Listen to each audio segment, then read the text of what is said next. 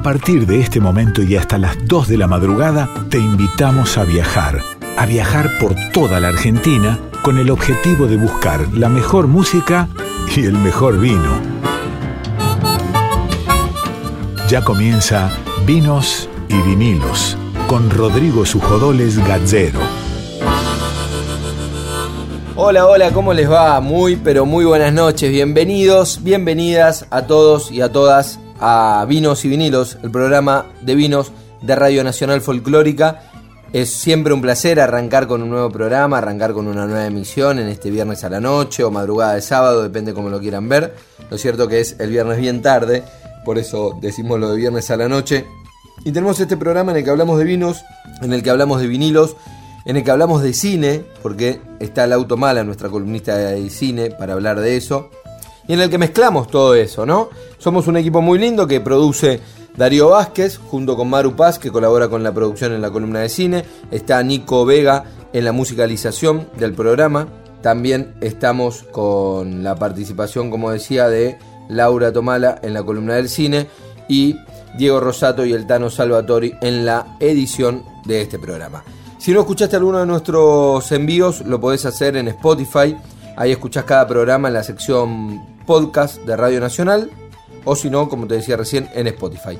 Y en redes sociales nos encuentran en Instagram en Vinos y Vinilos Radio. Por mail te comunicas con nosotros en gmail.com Hoy tendremos una entrevista de música hermosa, hermosa, un gran maestro de la música popular argentina, del tango en particular, el gran, enorme, inmenso gigante Rodolfo Mederos. Es un placer, va a ser un placer enorme hablar con él. Y además escuchar canciones de él, que Generación Cero tuvo como protagonista, por ejemplo, y que Nico Vega seleccionó para esta noche hoy. Y además vamos a estar hablando del mundo del cine y de un evento muy pero muy lindo que tiene que ver con el cine y con el vino. Vamos a hablar con Marcelo Costa, que es del emprendimiento Vino del Cine, y para eso va a estar Lau Tomala acompañándonos en esta noche. ¿Cómo andas, Lau? Muy buenas noches. Hola, Rodri, muy buenas noches. Y es fantástico esto de Vino el Cine, que es este ciclo itinerante de películas que, estabas comentando eh, con relación a la nota. Y aparte siento que une un poco mis dos grandes pasiones y une muchísimo lo que es este programa. Tenemos vinos, tenemos cine y la locación elegida es Mendoza, nada más y nada menos. Es espectacular, ¿o no? La verdad que sí, es espectacular, me, da un montón de intrigas saber de qué va a ir esa nota, va a estar buenísima hacerlo y sobre todo un poco eh, averiguar acerca de la propuesta de este, de este festival, ¿no? Sí, y algo que quiero erradicar en este momento es eh, los pochoclos en el cine. Los pochoclos, esa cosa que hace un ruido insoportable, podemos eh, vino y cine y que en vez de estar ahí con los pochoclos haciendo ruido, molestando, nos hacemos un perfecto maridaje de un buen vino con una buena película. ¿Cómo lo ves? Con una copita, sí, meneándose. Totalmente. Bueno, se te complica un poco para ver, ¿no? Pero la iluminación que te da la misma película te puede ser suficiente. Hablando de la copita meneándose, Quiero agradecer, como todas las noches, a los amigos de BS Wines, a Ale Clinas y a los vinos de Vinology, ahí en Canitas, que son vinos riquísimos, que siempre nos, nos mandan y contribuyen con el paladar de vinos y vinilos para tener esos vinos preciosos que nos mandan, sobre todo de la línea de Panuncio, de las piedras, eh, los Fábula, que son riquísimos, los Fincamoso, y los Iral, que me dijeron por ahí son de los favoritos de Laura Tomala. Te dijeron bien, mirá cómo andan ahí botoneándote. Bueno, Lau, te agradezco entonces que estés hoy con nosotros y vamos a estar charlando dentro de un ratito en la columna de vino que hoy se va a transformar en una entrevista de vino y de cine. Y en esa entrevista hablaremos con Marcelo Costa de Vino y Cine. Buenísimo. Arrancamos con música este programa de hoy de vinos y vinilos, la música que seleccionó Nico Vega y en este caso para arrancar, cuando vuelvo a Catamarca de cara fea.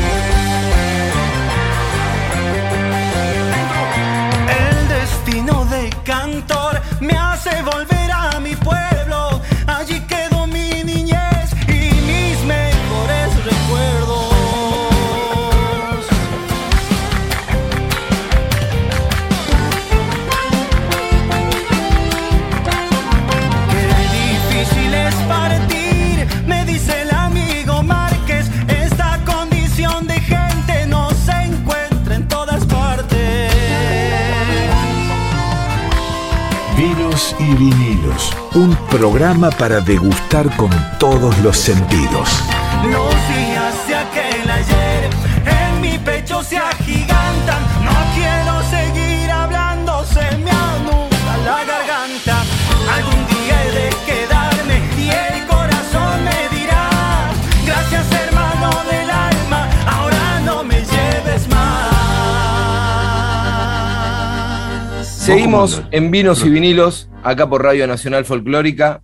Momento de, entrevistas, de, entrevistas del mundo de la música. Y hoy vamos a entrevistar a, un gran artista que además me une un gran aprecio personal. He trabajado con él en diferentes momentos, eh, siempre desde, la parte de, de- prensa. Y es, además de un gran y conocidísimo artista, es una gran persona. Y es un enorme, pero enorme placer hablar con él. El programa este lo arrancamos en, en febrero y desde que arrancó el programa era la idea de hacer una nota con, con el gran Rodolfo Mederos, pero eh, veníamos hablando con Gustavo Froján, que le mando un saludo grande, que también es artífice de esta nota, de, de esperar un poco como la frutilla del postre y ahora que estamos ya en los últimos programas de este año, nos parece que es el momento indicado para, para cerrar este gran 2021 con, con Rodolfo Mederos. Así que por eso hicimos desear la entrevista, pero llegó y acá está conectado el maestro Rodolfo Mederos con nosotros. Maestro, muy buenas noches y un placer enorme tenerte. ¿Cómo estás, Rodrigo? Muchos, muchos halagos juntos, ¿eh? demasiados. Más de los que, más de, lo, de los que amerita, decís vos. Y me parece que sí, ¿no? bueno, y gracias, muchas gracias por, por el recibimiento. Bueno, tuviste un año, este que es, el, el año pasado me acuerdo hablamos eh, en unas entrevistas que hacía yo para la cuenta de Instagram del Tazo, eh, en, una, en un momento súper raro, porque bueno, era en plena pandemia, con todos los artistas guardados y demás. Este año no cambió tanto, pero sin embargo te tuvo bastante más activo a vos, hiciste más presentaciones, por supuesto, entiendo que distinto al ritmo de, de laburo que venía llevando previo a la pandemia, pero fue un año que te tuvo más activo, ¿no? En, en los shows en vivo y demás. Eh, Sí, sí, sí, algunas cosas hicimos. Igual, en toda esta época, yo incentivé, a propósito de tener más tiempo, incentivé toda mi tarea, más que nada pedagógica, ¿no? Eh, de trabajos, de apuntes, de textos, de clases, en fin, todo lo que tiene que ver con, con esa otra actividad que, me, que también me apasiona, ¿entendés? Sí, sobre eso te quiero, te quiero preguntar. Tu carrera, obviamente, una carrera muy, muy ligada a los shows en vivo y a las grabaciones, y este programa tiene un gran componente de la música en vinilo, y vamos a hablar de, de la gran cantidad de discos en vinilo que tenés. Hace poco conseguí una joyita, no te la mostré a vos, se la mostré a Gustavo, eh, y un, un disco bastante difícil tuyo, que además está firmado por vos, pero bueno, ya, ya vamos a meternos ¿Ah, en, el, en el mundo vinilo. Pero antes de eso te quiero preguntar sobre el mundo pedagógico, que toda la vida, digo, has hecho escuela, sin duda, eh, de- desde la institucionalización del mundo pedagógico, y hace algunos años que ya corrido de lo institucional, a, a menos que, que hayas vuelto a algún, a alguna institución y lo desconozca, pero hasta la última vez que hablábamos, no, pero está sí muy dedicado a los alumnos, a, la- a las clases particulares desde tu casa. Yo, yo no creo mucho en la enseñanza, ¿entendés? Yo creo más en el aprendizaje. Es decir, creo en lo que, en que, en lo que cada persona eh, entiende, comprende, recibe, percibe, analiza, incorpora. En todo caso, los que estamos de, de ese otro lado, llama- llamarles maestros o enseñadores o como quieras llamarle, enseñadores me gusta mucho más esa palabra, ¿no? Eh, en realidad no, estamos enseñando. Quizás lo que podamos producir es eh, un estímulo, un estímulo para que el otro eh, se reoriente en su, en su búsqueda. Pero nadie aprende si no busca y si no incorpora. El aprendizaje es, una, es, una, es el mejor ejemplo de la, de la, de la vivencia. Hay un viejo eh, pensamiento oriental que dice, si lo oigo, lo olvido, si lo veo, lo recuerdo, y si lo vivo, lo aprendo. Yo creo que eh, la única, el único aprendizaje es a través de lo que se hace, de lo que se vive. Con lo cual, este, mi, mi- siempre mi, mi tarea fue producir estímulo en, aquel, en aquella persona que tiene curiosidad por algo. El tango es una buena, un buen territorio para explorar, porque en definitiva el tango nos ha dado mucha música, los, los compositores de tango nos han dado una música formidable, nos han impregnado y nos han este, enriquecido y alimentado con esa música, pero no han, no han explorado en la parte, en, en, en, la visión teórica. No hay una explicación de cómo, cómo han hecho eso. Simplemente lo han hecho. Y el que no lo vivió quedó un poco fuera de ese fenómeno. Yo, por suerte, eh, por la generación en la que pertenezco, estuve metido dentro de eso y aprendí de aquella gente, tocando con aquella gente y escuchando y viviendo. Pero eh, hoy que ya no es tan así, alguien, alguien que está un poco ajeno a eso, si quiere interiorizarse de, los, de, los, de las maneras de proceder, eh, le resulta difícil. En ese sentido estoy yo trabajando, haciendo diversos apuntes, en fin, eh, escritos sobre las maneras de cómo funciona, cómo, por qué suena como suena eso que nos gusta y que decimos que eso es el tango. ¿Por qué Troilo suena como Troilo? ¿Por qué Di suena como Di ¿Por qué cada uno suena como suena? ¿Qué es lo que hacen? ¿Qué es lo que, lo que incorporan? Eh, ¿Cómo se llaman esos elementos? ¿Cómo se, cómo se eh, entrelazan? ¿Cómo se, se, trabaja eso? Esto no está, eh, no, no, ha tenido nunca ni, de la, ni, desde la parte oficial, de la enseñanza oficial, ni siquiera desde el propio mundo del tango, una mirada este,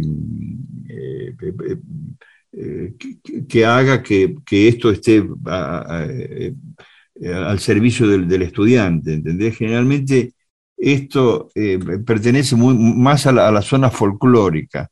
Eh, hay que escucharlo y reproducirlo, escucharlo y reproducirlo, pero no hay ningún trabajo reflexivo al respecto. Así que estoy dedicado un poco a eso, Rodrigo. Lo que me genera, Rodolfo, la duda es, vos recién hablabas de tratar de, explicar por qué Troilo sonaba como sonaba o por qué o por qué esto se generó, por qué esto suena como suena con relación al tango. ¿Y encontraste respuestas con relación a eso? Sí, hay respuestas, claro. Lo que pasa es que es necesario tener mucha paciencia, muy, una paciencia muy científica. Mm, no, no, no, no, son descubrimientos que ocurren rápidamente y de manera fácil. Las, las, mejores cosas que ocurren en la vida hay que descubrirlas, profundizarlas.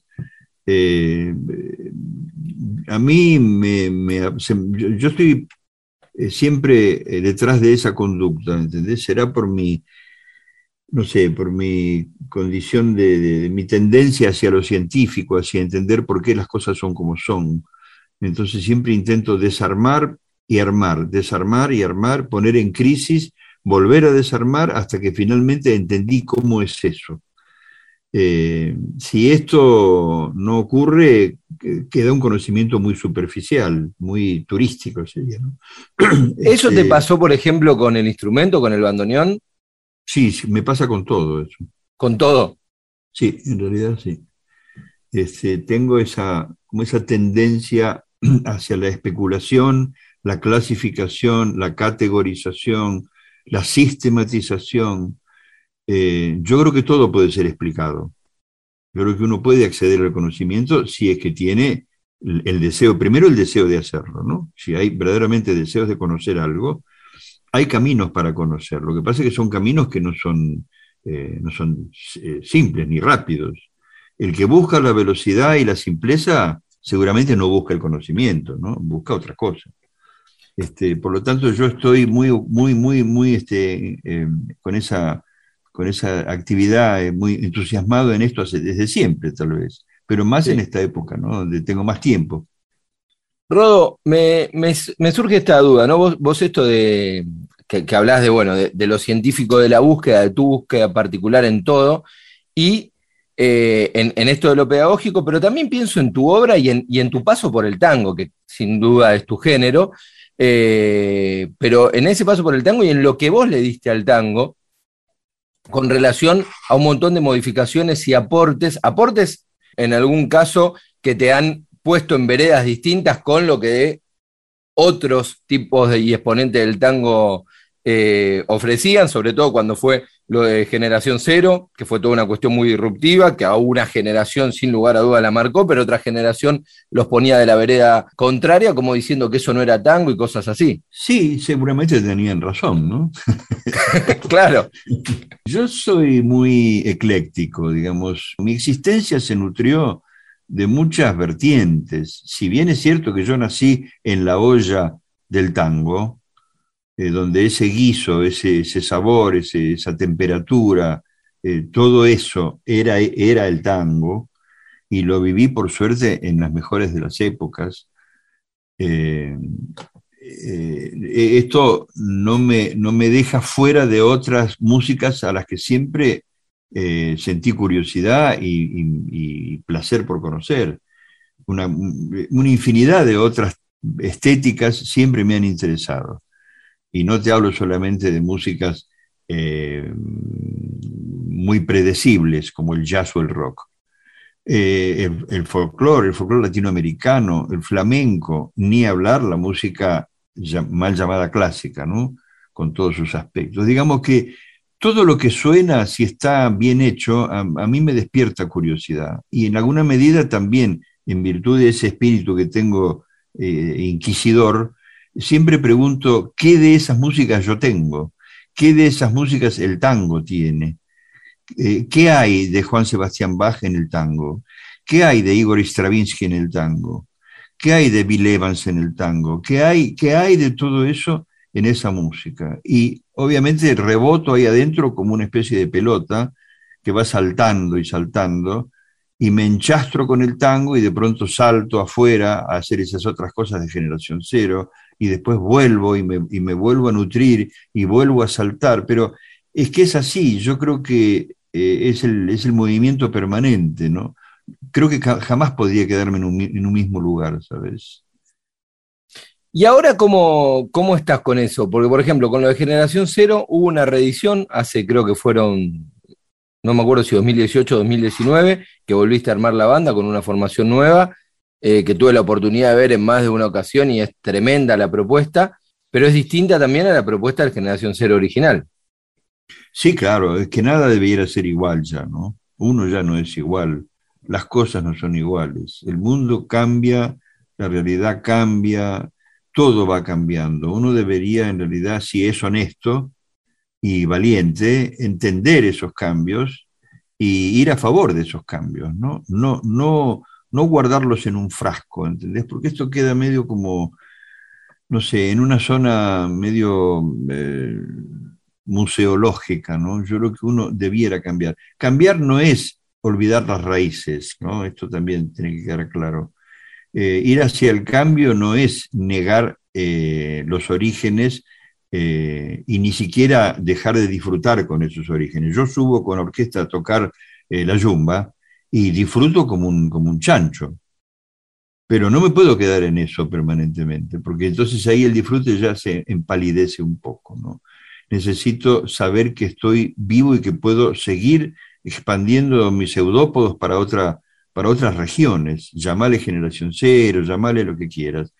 Eh, esa versión que, perdón, hablo mucho, yo soy muy hablador. Este, no, no pero bueno, me, me tirás de la lengua y hablo. Este, eh, esta versión de Generación Cero que ocurrió en las últimas épocas, que luego se interrumpió por la pandemia y que está viva, está esperando el momento en que podamos seguir haciendo cosas, es también eh, una, manera de diferenciar a aquella generación cero. Incluso podría haberse llamado de otra manera. Repetí el nombre, recuperé el nombre del grupo qué sé yo, porque por cuestiones afectivas tal vez, no lo sé. Pero las, condiciones en que esto se está desarrollando son absolutamente diferentes. Y en este momento, en estos días, ya tengo otros planes, eh, sin abandonar ni la orquesta típica, ni el trío, ni Generación Cero, ni ninguno de esos proyectos. En este momento tengo ya otras sonoridades en mi cabeza, ¿entendés? Que estoy necesitando desarrollar. Eh, porque bueno, qué sé yo, creo que la vida nos da esa posibilidad, Rodrigo. La vida nos está dando la posibilidad de ir al encuentro de esas cosas. Eh, la decisión es ir al encuentro o no. Y yo decidí ir al encuentro. Y, entiendo que en eso de ir al encuentro tenés como distintas propuestas artísticas que conviven en, vos, digo, en vos y en tu cronograma y en tu agenda y también entiendo en tu, en tu organización, porque tenés la orquesta típica, tenés Generación Cero y tenés también el trío, y a propósito del trío, se van a estar presentando ahora el 11 de septiembre en el Torcuato Tazo, que es un lugar donde donde vos te presentás mucho, donde entiendo que tenés una relación muy interesante al punto que le compusiste un, tema en uno de tus últimos discos. Y contame sobre esta propuesta, ¿no? Sobre el trío, que es una propuesta que fue tremendamente novedosa en un momento cuando la, la llevaste a cabo y hoy ya es un clásico dentro de tu repertorio. Sí, las formaciones diversas que son las que has nombrado recién me están dando posibilidades diversas. La orquesta sin duda me sumerge en un mundo absolutamente, eh, eh, ¿cómo sería? que me nutre, que me, respalda, eh, siento, que está, siento que estoy sentado sobre la historia, que todo lo que hago está sostenido por todos aquellos músicos que me han precedido. hoy hablaste de que sentías o evaluabas que podía yo haber aportado algo. Ojalá haya sido así. En todo caso, lo que yo siento es que estoy eh, apoltronado en, una, en, un, en un lugar absolutamente cómodo.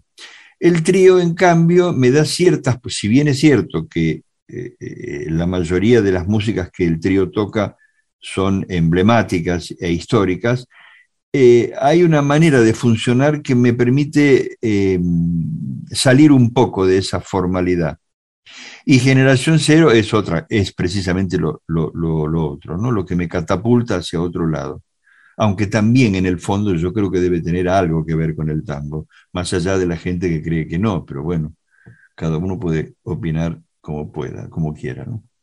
Entonces el trío me, da la sensación de algo más flojo, más suelto, menos protocolar, eh, más íntimo, eh, más eh, eh, y, no estoy queriéndote decir que con el trío improvisamos, porque está todo bastante previsto. Sin embargo, la manera en que ocurren las cosas será porque somos pocos, será porque somos solistas, no hay una masa orquestal, no hay cuatro violines, cuatro bandoneones, no hay...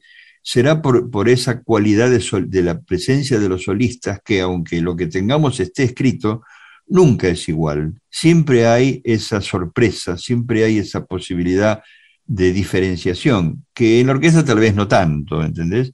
Entonces el trío a mí me permite esa revitalización. Cada vez que toco con el trío siento que nazco de vuelta. Esto es así. Y ahora el 11 naceré de vuelta en el Torcuato Tazo, claro, seguramente. Porque hace rato no tocás, porque tenés ganas de volver a nacer. No, es que si hubiese tocado ayer, hoy también tendría ganas de volver a tocar. Uno es un insaciable, Rodrigo uno es un insaciable, es un niño con caramelos, ¿no? Este, un niño frente a una bolsa de caramelos. Claro, para mí la música es una bolsa de caramelos, ¿no? Está ahí a la espera de, sacarle los papelitos y probarlos y comerlos. te voy a hacer una pregunta eh, difícil, pero vos te metiste en ese terreno. para mí también, eh, digo, yo también fui, un niño frente a una bolsa de caramelo y, y siempre caramelo. Es más, te digo más, justo en este momento tengo arriba de mi escritorio todos estos caramelos acá, estoy mostrando. Suenan bien, ¿eh? ¿eh? Suenan, muy bien esos caramelos. Suena muy bien. Y estos caramelos que tengo, por supuesto, tengo un favorito de estos caramelos. Entonces, esa música que es una bolsa de caramelos para vos, ¿cuál es el caramelo favorito, el que más ganas te da de abrir y comer? Ah, no. Eh, el más rico es el que estoy comiendo en cada momento. No te creo. Sí, claro. Es que si no, si no hubiese uno tan rico, ¿para qué lo comería? Bueno, porque hay algunos que son más ricos y menos ricos. No, es que no hay más ni menos. Es rico ese que estoy comiendo en ese momento. Si no fuera rico, no lo comería. Si yo no subo, jamás subo a tocar una música con la cual no estoy de acuerdo. Es, es, difícil decirte, me gusta más este tema que aquel, porque uno pierde la relación. Me gusta más en virtud de qué. Cuando estoy tocando eso, eso es lo que más me gusta en el mundo. No existe más nada. Yo en estos caramelos que tengo, por ejemplo, el amarillo me gusta más que el celeste, pero el celeste me gusta un montón también. Entonces no es que no lo, no lo disfruto. Y el rosa me gusta mucho, pero menos que los otros dos. Pero entonces te gustan los dos de distinta manera. Sí, claro. Eh, eso, eso, eso es, eso es. Si hubiera uno que no te gustara, no lo comerías. No, no, tal cual, tal cual. Y, y, seguramente es lo que es lo que te pasa a vos. Bueno, estamos hablando de, esto de, la bolsa de caramelos de Rodolfo, eh, parafraseando el próximo show del trío del 11 de septiembre, que va a ser en el Torcuato Tazo, que va a estar, como siempre, junto a Armando de la Vega en guitarra y a Sergio Rivas en contrabajo, que con el maestro en bandoneón hacen el trío. ¿Va a tener eh, cantor esta vez el trío? Esta vez no. Esta vez no. Suele ser el negro falótico. Instrumental, sí, claro. Sí, el negro suele estar con nosotros bastante, muchas veces, pero en esta ocasión no, va a ser posible. Perfecto. Bueno, para aquellos que. Eh, es, una invitación fantástica, la verdad que ver, ver al trío con la potencia que tiene y, y, en el tazo es fantástico. Y te quiero preguntar sobre eso, ¿no? ¿Te generó componerle un tema a un lugar? Entiendo que tiene que haber un vínculo fuerte para que eso suceda. Y pensá, Rodrigo, que hace muchos años que estoy yendo a, subiendo esas escaleras arriba para, comer esas cosas ricas que nos dan. Este, y para, claro, y viendo a la gente con, los rostros expectantes, sonrientes, esperando, esperando escucharnos. La verdad es que es un, es un lugar que me, produce mucha, eh, eh, mucho placer. Eh, por otra parte, en el, en el ámbito de, los lugares que ofrecen música, el Torcuato Tazo ha sido siempre, por lo menos en mi caso, un lugar eh, que no especula con el turismo desprevenido, ¿no? que no está, no está este, orientándose a captar ese turismo que solo lo que tiene que dejar son dólares. Eh, viene gente que tiene ganas de escuchar esto que va a escuchar. Entonces, eso a mí me pone muy, muy bien, porque ¿qué haríamos los músicos si la gente no nos escuchara? Rodolfo, te dije en un momento que, mm, que, íbamos a hablar de, una parte de vinilos, que, que, es uno de los nombres de este programa, que se llama Vinos y Vinilos. Eh, y la primera palabra es interesante también, ¿eh? la primera palabra sí, es, interesante. Te cuento, en realidad lo, lo componemos, el, el, programa básicamente es un programa de entrevistas que tiene dos entrevistas por noche, una a un artista eh, de la música y otra a, alguien ligado al vino, que muchas veces son artistas del vino, porque la verdad que a veces los enólogos hacen, hacen arte también con las composiciones de, de esas bebidas, que por supuesto no es una composición musical, pero, pero es, es, una composición en cuanto a las mezclas y los blends que utilizan para, para eso. Vos decías que es interesante, ¿te gusta el vino? ¿Disfrutás del buen vino? Sí, sí, sí. Me parece que es un buen estimulante. ¿Qué te gusta? Tomarlo con algún amigo. ¿Pero algún vino en particular? Más allá no, de. No, no, no, no. Yo tan especialista en eso no soy. Tu respuesta es buenísima, porque viste que está muy de moda el tema del sommelier, ¿no? y del maridaje, con qué se acompaña el vino, qué sé yo. A mí déjame fuera de las modas. Por eso, cuando te pregunté qué te gusta, me dijiste tomarlo con un amigo. Y en definitiva, eso es, es una combinación. Cuando pensamos vinos y vinilos, lo pensé en ese sentido. A mí lo que me gusta hacer es llegar a mi casa, ponerme un disco en la bandeja, escucharlo completito como lo eligió el artista y acompañarlo con un vino. Y pensar que el acompañamiento para ese vino, de un, por ejemplo, yo lo acompaño con eso, con un vinilo, vos lo acompañarás con un amigo y alguno lo acompañará con un queso de moda, de lo cual de esa moda la vamos a dejar afuera a, Rodolfo Mederos. Pero, pero me gustó la respuesta en ese sentido porque tiene que ver con eso, ¿no? Con la compañía. Evidentemente el, el vino a veces se puede tomar solo y a veces se puede tomar con otras cosas, y esas cosas son música, eh, comida o un amigo para que te acompañe, o una pareja también. Sí, sí. Bueno, y yendo a lo del vinilo, Rodo, eh, te decía, ya hablamos alguna vez que los vinilos tuyos son bastante difíciles de conseguir y en el coleccionismo tienen como un valor especial. Entiendo que porque, porque tal vez no han sido tiradas muy largas, sobre todo los de generación cero, y conseguí hace, hace poco, porque bueno, entre aquellos que venden vinilos y que sé yo, saben que yo siempre ando tratando de pescar los de Rodolfo Mederos, y el otro día me, contactó uno que había conseguido un disco que nunca lo había visto, que se llama Todo Hoy, un disco de colores. Sí, sí. Eh, y tiene la particularidad de que, bueno, es, estás vos ahí con eh, mucho joven y con mucho, muy joven y con mucho pelo, y con un bandoneón bien abierto en la tapa, en esas tapas fantásticas que tenían los vinilos, porque además era un tamaño lindo para ver. Y está autografiado, vas a uno saber a quién se lo autografiaste. se me ocurre pensar que acá dice para Mónica y alguien más. Un beso grande y todo cariño. Rodolfo del año 81. Mira.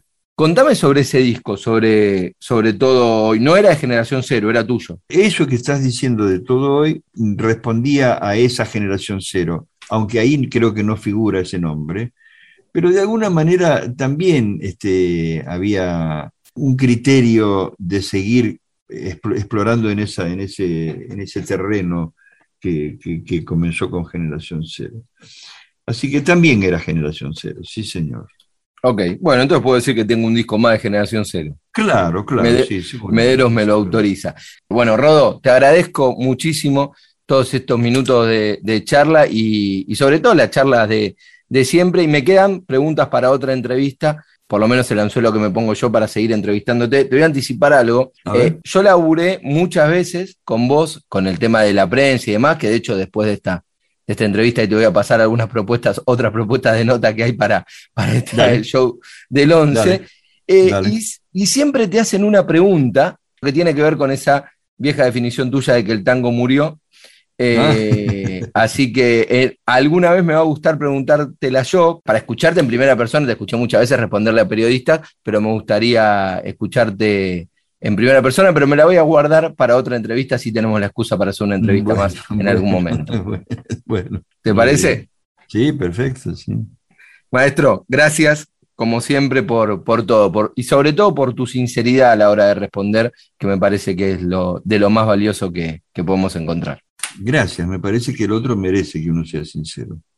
Un abrazo grande. Fuerte abrazo, Rodo, y gracias como siempre. hablar contigo. Un placer. Así pasaba en Vinos y Vinilos este gusto que nos dimos de hablar nada más ni nada menos que con Rodolfo Mederos.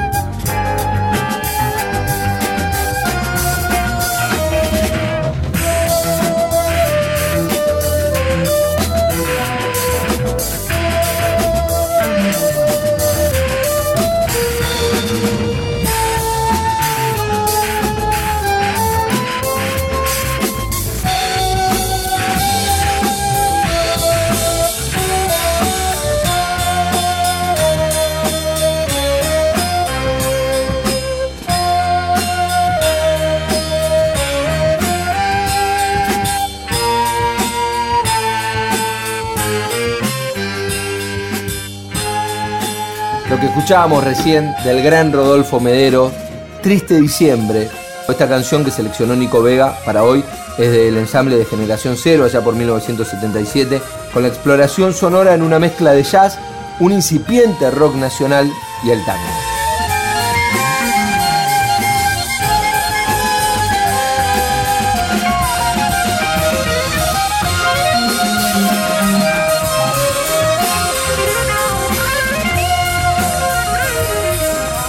Vinos y vinilos con Rodrigo Sujodoles Gallero.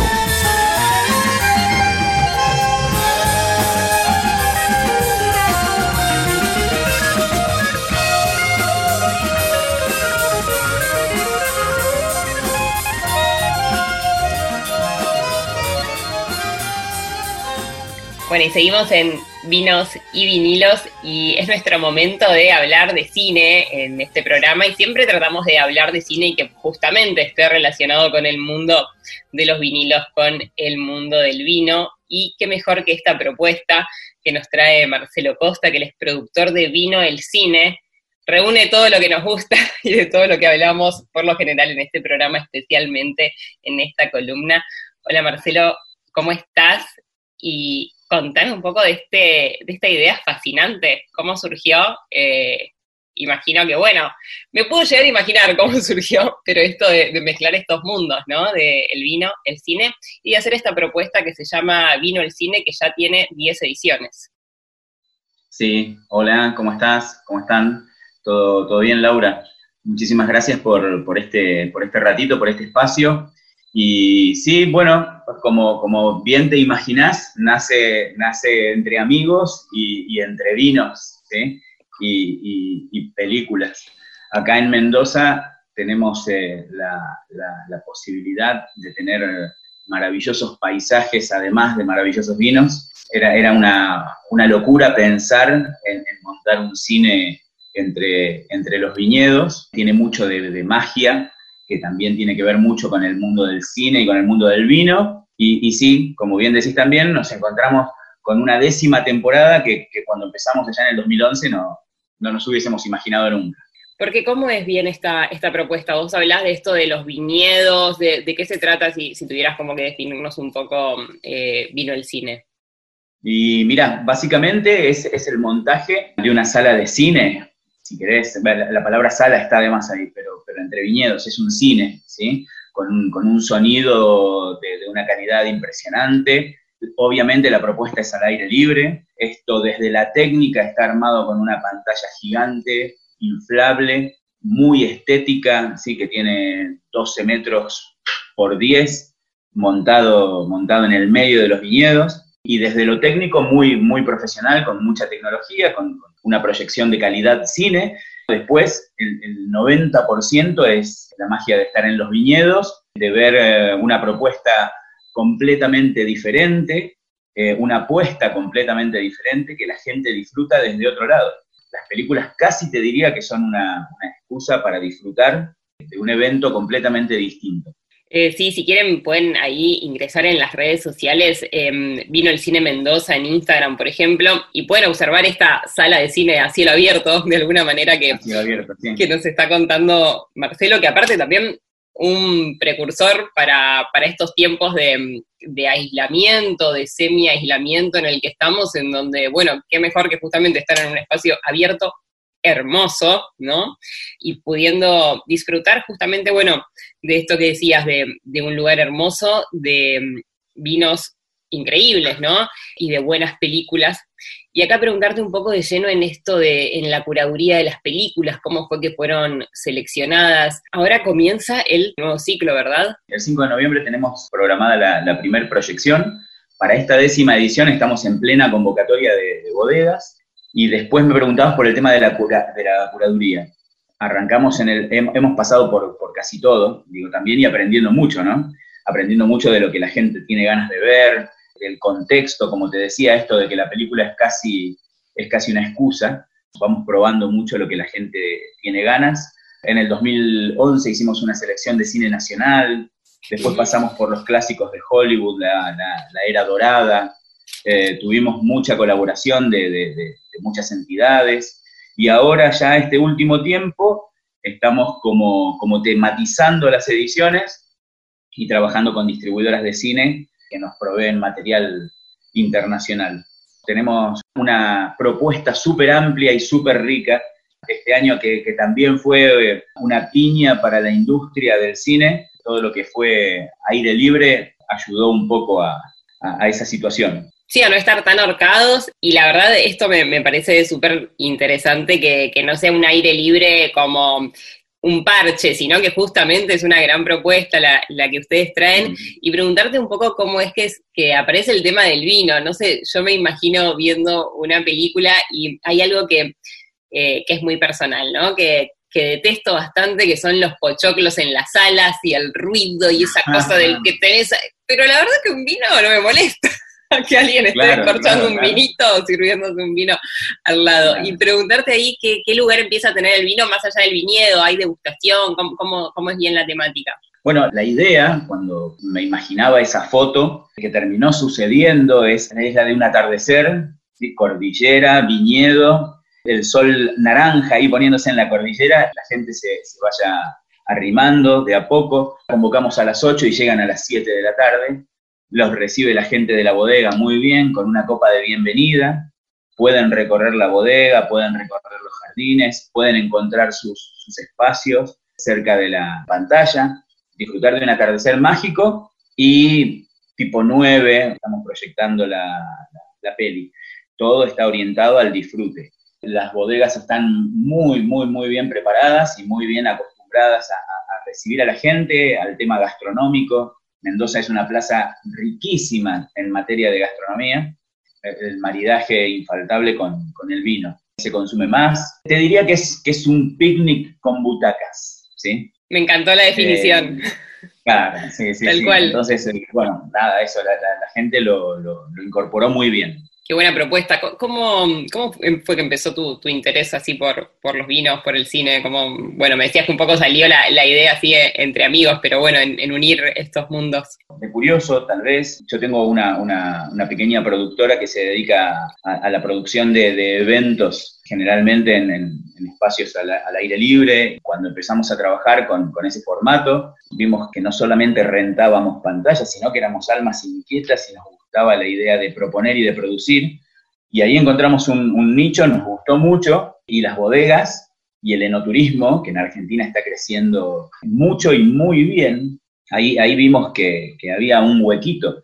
Los caminos del vino en Mendoza tienen una historia riquísima de, eventos. Digo, habrás, habrás escuchado de música clásica por los caminos del vino, de tango, de jazz, de, de mil cosas y había, había un huequito para el cine y había una necesidad y, no sin mucho esfuerzo y sin mucho miedo fuimos, probamos y, encontramos que la gente, que la gente respondía muy bien, lo, lo, lo, tomó muy bien.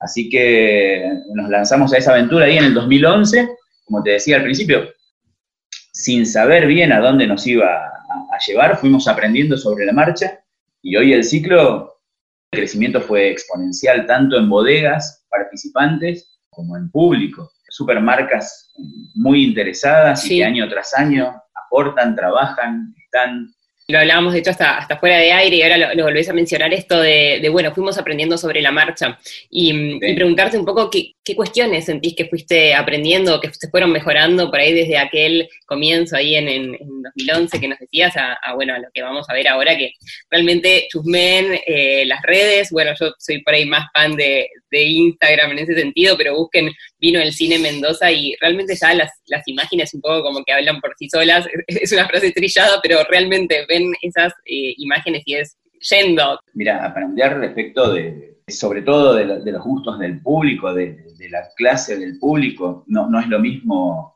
no es lo mismo Buenos Aires que, que, que Mendoza, hay que aprender mucho de eso, hay que estar muy atento, ir con mucho cuidado, ensayo y error permanentemente. El año pasado nos toca la, la última noche, nosotros somos, somos, bastante obsesivos con el pronóstico de, claro. del tiempo, y, y la, la, última noche teníamos todo vendido y, sabíamos que estaba pronosticado. Mendoza también es muy particular, digo, por ahí llueve en cinco minutos, o, por ahí está pronosticado y no llueve, o por ahí llueve en una zona determinada y al lado no. Pero sabíamos que había un pronóstico complicado y la hicimos igual, ¿no? Y veníamos bien, veníamos bien, veníamos afando y dos minutos antes de poner la película empiezan a caer las primeras gotas y, y fue, o sea, la gente se paró y te estoy hablando de casi 400 personas. La gente se paró, se refugió en, el restaurante, en las galerías de la, bodega. La lluvia duró 15 minutos, pero fue el diluvio universal. Terminó eso, nosotros tapamos los equipos y la gente volvió. Wow. Y la gente volvió. Y eso es algo que, sucede con el tiempo, ¿no? Claro. Sucede con el tiempo, que te das cuenta que, se generó una dinámica que va más allá de, del evento en sí. Digo, ¿no? La, gente ya, ya tomó el formato como, propio, ya sabe que puede llover, ya sabe que puede haber un, viento sonda, pero se imponen las ganas y la gente lo, adoptó, lo, adoptó así, lo ve así, eh, y ese es un, gran logro, un gran logro nuestro. o que la gente te diga, no hubiese conocido tal o cual bodega si no fuese por una propuesta de este tipo, es maravilloso. Tal cual, sí, sí, una propuesta realmente innovadora y que te conecta, bueno, con el mundo del vino principalmente, pero, pero también con, estas películas y con esta selección que nos venís contando. Eh, ¿Con qué películas nos vamos a encontrar ahora? No sé si ya están cerradas, definidas, querés como adelantarnos algunas para, para este ciclo que empieza el 5 de noviembre, como bien nos decías. Estamos en plena convocatoria de bodegas y en plena, en plena selección de películas. Lo que sí hicimos en estas dos últimas eh, ediciones, y por esto de la, pandemia y la situación de las distribuidoras y todo, fue como armar eh, o darles a las bodegas a, que elijan a la carta y a la gente a que elija a la carta, ¿sí? 100, 120 títulos y que vayan sacando de ahí, porque como, como decíamos antes, la situación de las distribuidoras y del, cine en general eh, ha estado, ha estado bastante complicada, no hay, no hay estrenos, bueno, nada. Todo sí, todo lo que sabemos. todo lo que sabemos. Entonces, eh, no, no, no quisimos eh, acotar a una propuesta muy, muy cerrada, sino que agarramos muchos títulos y, bueno, y ahí va a estar la, riqueza de, la propuesta este año. Marcelo, para, ir cerrando un poco, eh, bueno, pedirte que, nos cuentes, me, llamó muchísimo la atención esto que decías, bueno, del trabajo que vienen haciendo ustedes con las audiencias, como, bueno, para las películas vamos preguntándole a la gente que le gustaría, con relación a las bodegas también vamos preguntándole a la gente que le gustaría, y, la verdad que mm, siento que está bárbara también esa empatía por, por una cuestión de todo lo que nos dejó un poco la pandemia, ¿no? De cómo hemos crecido en el uso de las redes y, hasta en un buen uso, ¿no? En esto de, bueno, de, la comunicación justamente con los productores de eventos, de poder decirles qué queremos como usuarios, como consumidores, como público, y, está buenísimo cuando está esa, esa atención y, esa respuesta. Preguntarte un poco cómo, cómo, se accede, si hay que sacar entradas, cómo es, si se hace con antelación, si se pueden conseguir en el momento, eh, un poco con relación a eso. Sí, hemos ido evolucionando también y, mutando en, ese sentido. ¿sí? Lo que no perdimos nunca, y, que es un detalle súper importante, es que, Vino del Cine es un evento solidario, emulando un poco lo, que, lo que se hacía acá en, el 2011 con, música clásica, en donde la gente accedía a una entrada por, una caja de leche para, para alguna entidad benéfica. Nosotros fuimos trabajando en ese sentido y a lo largo de todos estos años hemos ido cambiando de asociaciones que han ido trabajando con nosotros, ¿sí? Y a las que le hemos volcado esa ayuda de, las entradas, ¿sí? Estos últimos años la gente se encuentra con, una plataforma online eh, en donde nosotros publicitamos el, evento, las bodegas también, y, tienen que saber que están ayudando a, alguna, alguna asociación. Nunca, nunca hemos perdido esa, esa, vocación solidaria. Y, eso a la gente le encanta y a, las bodegas también. Sí, es interesantísimo. Así que, bueno, realmente los, eh, los usuarios, los consumidores van a poder eh, dar una mano interesante y, disfrutar muchísimo. Em, te agradecemos muchísimo, Marcelo, por, este contacto con Vinos y Vinilos. Em, para obtener las entradas pueden hacerlo, bueno, ir chequeando las redes que, ahí vas, vas a ir comunicando, y, imagino en Vino del Cine Mendoza.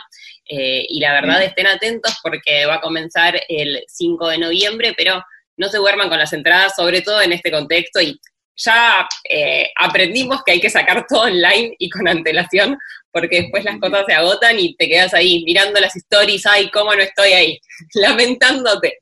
Eh, invitamos... Tal cual, Atentos a las redes, eh, obviamente todo el mundo invitado eh, a, disfrutar de esta, de esta experiencia, ustedes principalmente, siempre por la buena onda, por las ganas, los esperamos cuando quieran y ahí estaremos escuchando un, vinito y viendo una linda peli.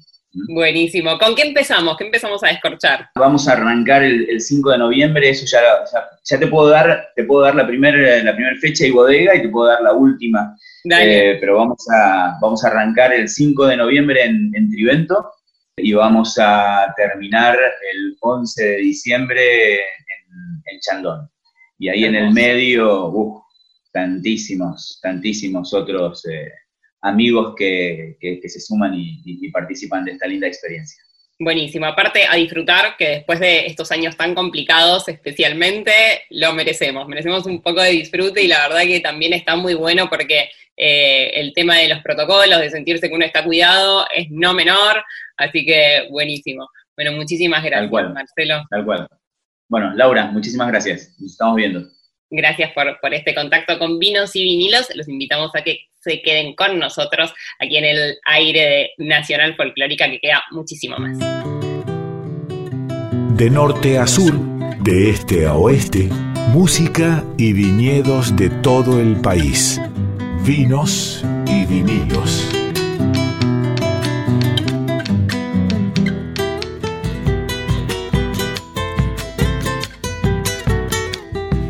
Y así vamos llegando al final. Y bueno, tuvimos dos notas fantásticas. La de Medero es espectacular. Espectacular, además. Siempre disfruto mucho entrevistar al maestro Rodolfo Mederos, un imprescindible de la música argentina, un tipo que, que tiene una trayectoria increíble que lo vamos a extrañar muchísimo cuando dentro de mucho tiempo no esté entre nosotros, pero es sin lugar a dudas eh, uno de los tipos que, es, que, nada, que es hermoso que haya pasado por este país, por la música de este país y en muchísima menor medida por este programa. Y por otro lado, la columna de Cine Lau con, con la entrevista de hoy a Marcelo Costa, muy interesante y me dan muchísimas ganas de viajar a Mendoza y de poder disfrutar de ese festival. Sí, y mm, además pensaba, bueno, lo, que veníamos hablando en la nota, ¿no? La posibilidad de tener eh, opciones de películas interesantes, opciones de buenos vinos y cómo está armado que realmente eh, con todo esto que, estuvimos aprendiendo, ¿no? De, los protocolos con relación al coronavirus, eh, la verdad que hasta me parece lo que es muy seguro para hacer, una actividad turística que es muy segura, donde se respetan todos los protocolos y que se puede seguir llevando adelante. Eh, digamos, siempre y siempre con, con todo esto que fuimos aprendiendo un poco de la pandemia, ¿no? Que en alguna medida trajo turismo interno, turismo nacional, como aprender a, bueno, ir recorriendo los lugares de nuestro país y estas opciones, ¿no? Opciones al aire libre, opciones con distanciamiento, que uno puede seguir haciendo cosas divertidas, interesantes aún cuando hay que respetar ciertos protocolos. Bueno, fue la entrevista de hoy. Gracias, Lau, por esta participación. Gracias. Así pasaba Lau Tomara, nuestra compañera, que hoy no solo fue la columnista del cine, sino que fue la coentrevistadora de, este, de esta nota que tuvimos hoy. Nos vamos despidiendo. Ya eh, viene Sandra Ceballos con su programa Jayaya. Y, y para cerrar, hoy Nico Vega seleccionó de Eva y Nadia la doble. Chau, chau. Gallo en su gallinero abre las alas y canta. El que duerme en cama ajena madrugando se levanta.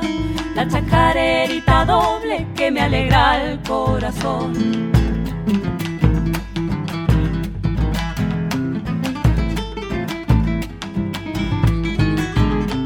¿Dónde estará mi vidita pasando calamidades? Para estar sufriendo frío debía de ser sin madre. La chacarerita doble que me alegra el corazón.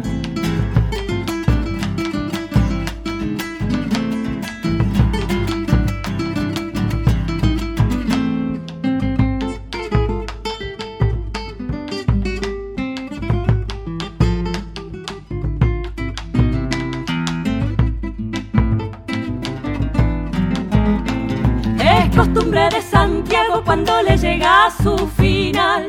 Se amanece junto al fuego cantándole al algarrobal.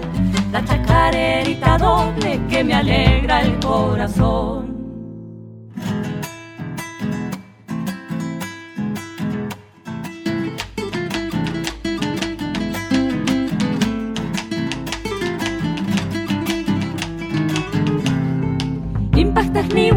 Guaranqui, campaje mi campus caiki. Justa, justa, pamunas, son coitanana, shanqui. La chacarerita doble que me alegra el corazón.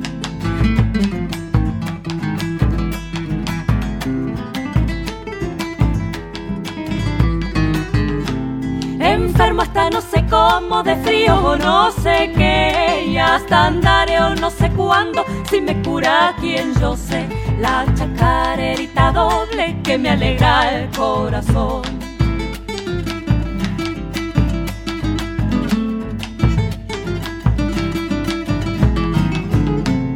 La mujer que tiene un viejo que siga su pensamiento, haga de cuenta que abrazas un quebracho cascariento. La chacarerita doble que me alegra el corazón. Me gusta de ver al viejo cuando está de pretendiente. Abre la boca y se ríe, no le aparece ni un diente. La chacarerita doble que me alegra el corazón.